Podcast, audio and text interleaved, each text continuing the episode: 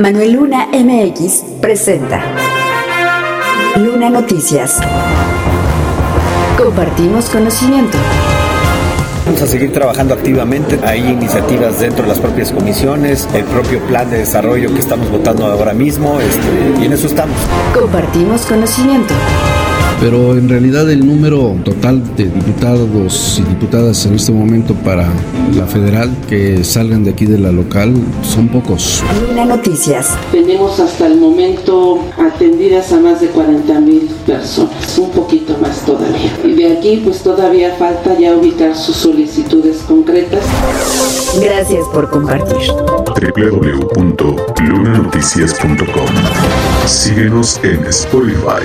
Para el presidente de la Junta de Coordinación Política de la Cámara de Diputados, Elías Rescala Jiménez, el trabajo en el Congreso local no se detendrá por la veda electoral y continuará hasta que se culmine el periodo ordinario de sesiones, por lo que la veda no tiene alguna influencia en el mismo. Vamos a seguir trabajando activamente. Hay iniciativas dentro de las propias comisiones, el propio plan de desarrollo que estamos votando ahora mismo, este, y en eso estamos, trabajando duro para darle la cara a los mexiquenses y que tengan una legislatura sólida, independientemente de que existan los procesos electoral. Lo que sí refirió es que no se deben utilizar recursos públicos en materia electoral. Los diputados no deben ejercer el oficio público para beneficio particular en ninguna de las campañas, pues todavía queda un periodo ordinario que, si bien es corto, seguirán trabajando hasta el 15 de mayo. Respecto a los programas sociales que la Cámara de Diputados local apruebe y que deben seguir trabajando, refirió, solo aplicarán durante el proceso electoral local, ya que la veda que iniciará a partir del 1 de marzo se rige por la ley federal y los programas locales por la ley local.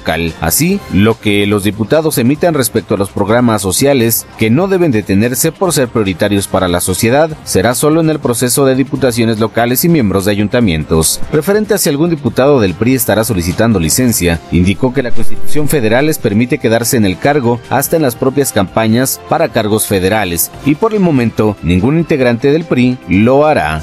www.lunanoticias.com Compartimos conocimiento.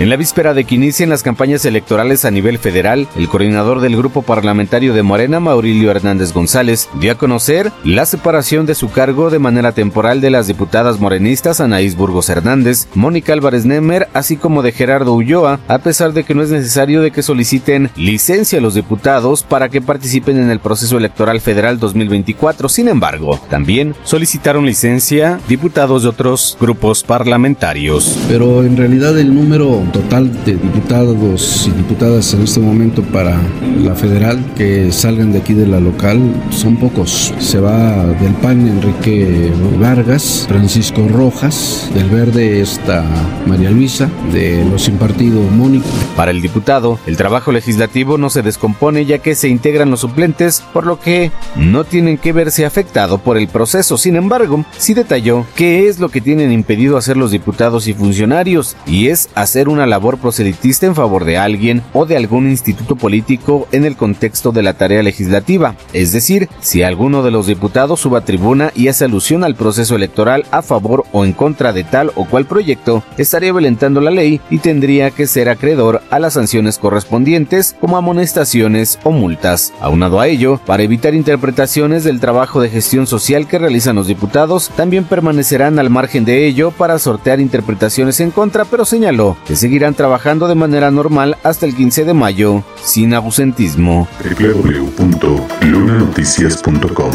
Compartimos conocimiento. Síguenos en Google Podcast. La secretaria del Campo del Estado de México, María Eugenia Rojano Valdés, informó en conferencia de prensa que hoy es el último día que estarán abiertas las ventanillas de la Secretaría a la que hasta este lunes se habían acercado 40 mil productores. Solicitudes, tenemos hasta el momento atendidas a más de 40 mil personas, un poquito aquí pues todavía falta ya ubicar sus solicitudes concretas. La mayor parte de, de los productores, el 60% aproximadamente, pues son sus solicitudes que tienen que ver con el sector agrícola, un 30% con el pecuario y el resto lo podemos ya distribuir en las demás actividades que el campo tiene y, y de acuerdo a las reglas de operación que tenemos. Además de las 11 delegaciones, se abrieron 6 sedes más que estarán hasta este día que se cierran las ventanillas. Y están ubicadas en Los Reyes Jocotitlán, el Centro de Apoyo al Desarrollo Rural de Ixtlahuaca, una sede extra en Tejupilco, otra en Coatepec en San José del Rincón y una más en Temascalcingo. Informó que hay muy poco en el tema de transformación y comercialización, ya que solamente hay ubicadas cerca de 14 solicitudes, por lo que es la parte en la que tienen que trabajar mucho más e invitó a que las personas que tengan algún proyecto respecto a la transformación y comercialización de los productos agrícolas se acerquen a las ventanillas. Lunanoticias.com Ya tienes conocimiento. Compártelo.